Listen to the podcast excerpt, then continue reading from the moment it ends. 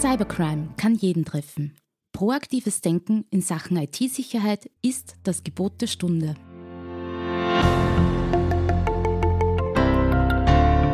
Im Antares Tech Talk, dem Podcast von IT-Profis für IT-Profis, beantworten unsere Experten und Partner die spannendsten Fragen rund um Netzwerk, IT-Sicherheit und Compliance und gewähren echte Insider-Einblicke.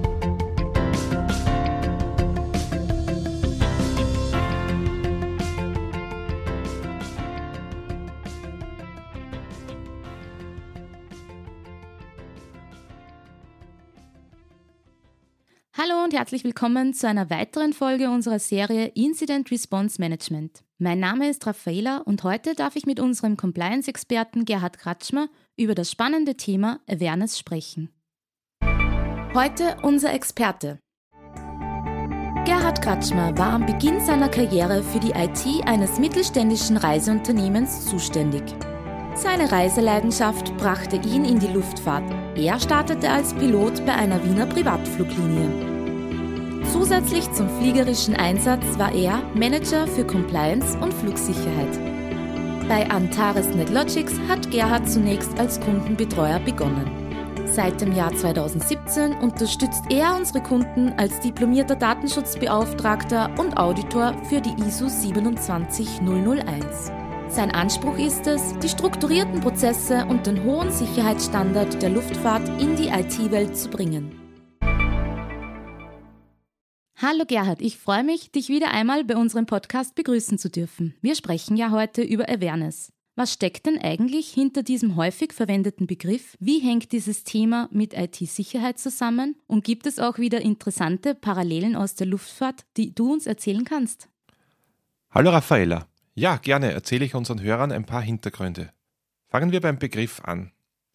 Es gibt in der Luftfahrt die sogenannte Situational Awareness. Das bedeutet Situationsbewusstsein. Sprich, ich weiß in jeder Phase des Fluges, was alles rund um mich geschieht, welcher Flugverkehr gerade stattfindet, mögliche Hindernisse, Wind- und Wetterverhältnisse und kann mit diesem Bewusstsein alle möglichen künftigen Ereignisse abschätzen. Also ich nehme Objekte rund um mich wahr, verstehe ihre Bedeutung, kann in diesem Zusammenhang künftige Entwicklungen beurteilen und so Entscheidungen treffen. Um diese Awareness zu erreichen, brauche ich Erfahrung, kognitive Fähigkeiten und eine gute Wahrnehmung. Also ist Awareness hilfreich beim Erkennen von gefährlichen Situationen? Richtig. Es geht darum, potenziell gefährliche Situationen zu erkennen und zu vermeiden. Oft ist in unserer Wohlfühlumgebung eine trügerische Wahrnehmung über Gefährdungen vorhanden. Stell dir vor, du bist in einem neuen Auto unterwegs.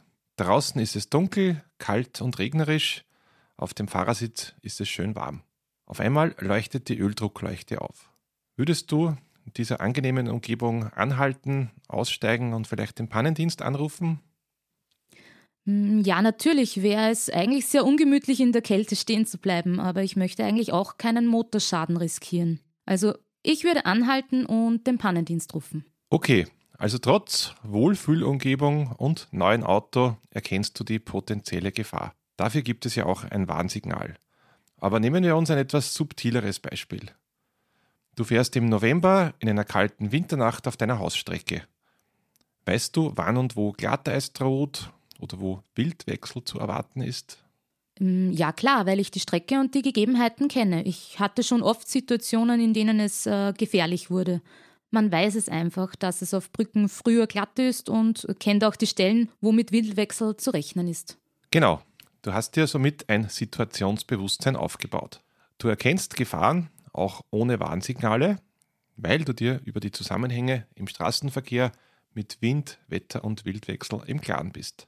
Schwenken wir nun in die IT-Welt. Man hört ja, dass viele Unternehmen mittlerweile Opfer von Hacking-Angriffen wurden. Da sind große und renommierte Namen dabei, die technisch wirklich gut abgesichert sind.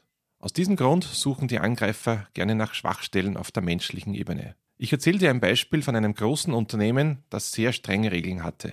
Die Privatnutzung zum Beispiel war den Mitarbeitern generell verboten. Die Konsequenz war natürlich, dass die Mitarbeiter zusätzlich ihre privaten Laptops oder Tablets für ihre privaten Angelegenheiten verwendeten. Soweit einmal eine recht übliche Regelung. Das Bewusstsein für Passwortsicherheit war leider nicht so ausgeprägt. Es gab nämlich keine detaillierten Vorschriften und so haben manche Mitarbeiter aus Bequemlichkeit das gleiche Passwort für den Firmenaccount, also maxmuster.firma.at und auch privat, also zum Beispiel maxmuster.gmail.com verwendet. Die Awareness, also das Bewusstsein, war also nicht ausreichend und den Mitarbeitern war nicht klar, welches Risiko sie damit eingingen. Private Rechner werden niemals den Sicherheitsstandard eines Firmenlaptops erreichen. Sie werden häufig von der ganzen Familie verwendet, Kinder spielen, Teenager laden sich Filme runter und da kann es schon mal sein, dass man sich Schadsoftware einfängt. Für Angreifer ist es dann ein leichtes Spiel, den Dienstgeber von maxmuster.gmail.com zu finden und sich dann Zugang als maxmuster.firma.at zu schaffen. Das ist übrigens ein recht häufiger Angriffsvektor für Ransomware-Attacken und hat im genannten Beispiel zur Verschlüsselung des gesamten Unternehmens geführt. Bewusstseinsbildung hätte hier mit einfachen Mitteln großen Schaden verhindern können. Ja, ein Wahnsinn. Vielen Benutzern ist dieses Risiko ja gar nicht bewusst, aber es gibt sicherlich auch noch andere Einfallstore, die sich Angreifer zunutze machen, oder? Ja, ein absoluter Klassiker sind Phishing-Mails, also gefälschte Nachrichten, die einen Absender vortäuschen und mit psychologischen Tricks auf Geld oder Informationen abzielen. Du hast sicherlich schon einmal ein Mail bekommen mit dem Inhalt, dass dein Bankkonto gesperrt wurde. Der psychologische Trick ist es, dass die Nachricht Angst und Panik bei dir auslöst. Du umgehend auf den gefälschten Link drückst und dort deine Daten eingibst. Dahinter steht aber nicht deine Bank, sondern Betrüger, die somit Zugang zu deinem Konto bekommen. Awareness ermöglicht es, diese unter Anführungszeichen unsichtbaren Gefahren zu erkennen und richtig zu handeln. Einfach kurz nachdenken und generell keine unüberlegten Handlungen machen. Speziell wenn es um Geld oder Informationen geht, kann ich hier nur empfehlen. Ja, aber wie kann man das lernen? Es kann doch keiner so schnell ein IT-Profi werden. Das ist auch nicht notwendig. Es reicht, bei gewissen Auffälligkeiten verdächtig zu werden und einfach nachzufragen. Bei E-Mails kann ich meinen Geschäftspartner unter der mir bekannten Nummer anrufen. Ansonsten kann ich auch die IT-Abteilung um Hilfe fragen. Das gleiche Spiel gilt übrigens auch bei Anrufen. Lieber einen Rückruf vereinbaren, als am Telefon wertvolle Informationen zu übermitteln. Du siehst, es ist überhaupt keine reine IT-Angelegenheit. Früher gab es Betrüger, die Briefe oder Faxe geschickt haben. Sicherheitsbewusstsein ist eigentlich ein zeitloses Thema. Und wie beginne ich nun, das Thema Awareness ins Unternehmen zu bringen? An erster Stelle gilt der Grundsatz, Sicherheit ist Chefsache. Wenn ich nachhaltiges Sicherheitsbewusstsein im Unternehmen schaffen möchte, ist es vorteilhaft, die Geschäftsführung an Bord zu haben.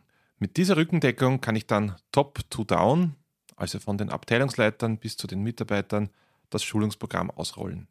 Für die Trainingsinhalte benötige ich wiederum Richtlinien. Ich muss ja wissen, was erlaubt ist und was nicht.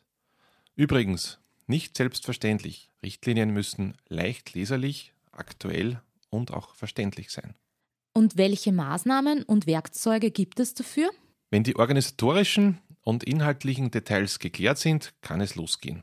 Wir empfehlen zumindest mit den Key-Usern kleine Gruppen von bis zu 20 Personen für circa eineinhalb bis zwei Stunden einzuschulen. Dies soll als Kickoff für weitere regelmäßige Schulungseinheiten dienen. Generell wird Training besser wahrgenommen, wenn es über viele verschiedene Kanäle stattfindet. Und da kann man über den Jahreszyklus schön verteilt einmal Newsletter aussenden, kurze Trainings auf der E-Learning-Plattform anbieten, Poster und Printsachen im Gebäude anbringen, ein Quiz beim Firmenmeeting machen oder sogar eine Live-Hacking-Demo, wie schnell Angreifer eindringen können. Du siehst, Möglichkeiten gibt es viele, auf jeden Fall muss das Awareness-Training gut geplant, unterhaltsam und aktuell sein und den Teilnehmern beruflich und auch privat einen Mehrwert bringen. Gerhard, vielen Dank für deine Ausführungen. Somit haben wir auch heute einen Beitrag zur Awareness geleistet. Liebe Hörerinnen und Hörer, auch ein herzliches Dankeschön an euch fürs Dabeisein. Wenn euch diese Folge gefallen hat, freuen wir uns natürlich über eine positive Bewertung, erzählt es weiter und abonniert unseren Podcast, damit ihr keine unserer Folgen verpasst. Sind heute noch Fragen offen geblieben? Dann schreibt uns einfach eine Nachricht an podcast.netlogics.at. Wir stehen euch gerne mit Rat und Tat zur Seite. Das war's auch schon wieder für heute und ich darf mich bei euch verabschieden. Bleibt sicher und bleibt gespannt. Bis zum nächsten Mal. Und nicht vergessen, Cybercrime kann jeden treffen.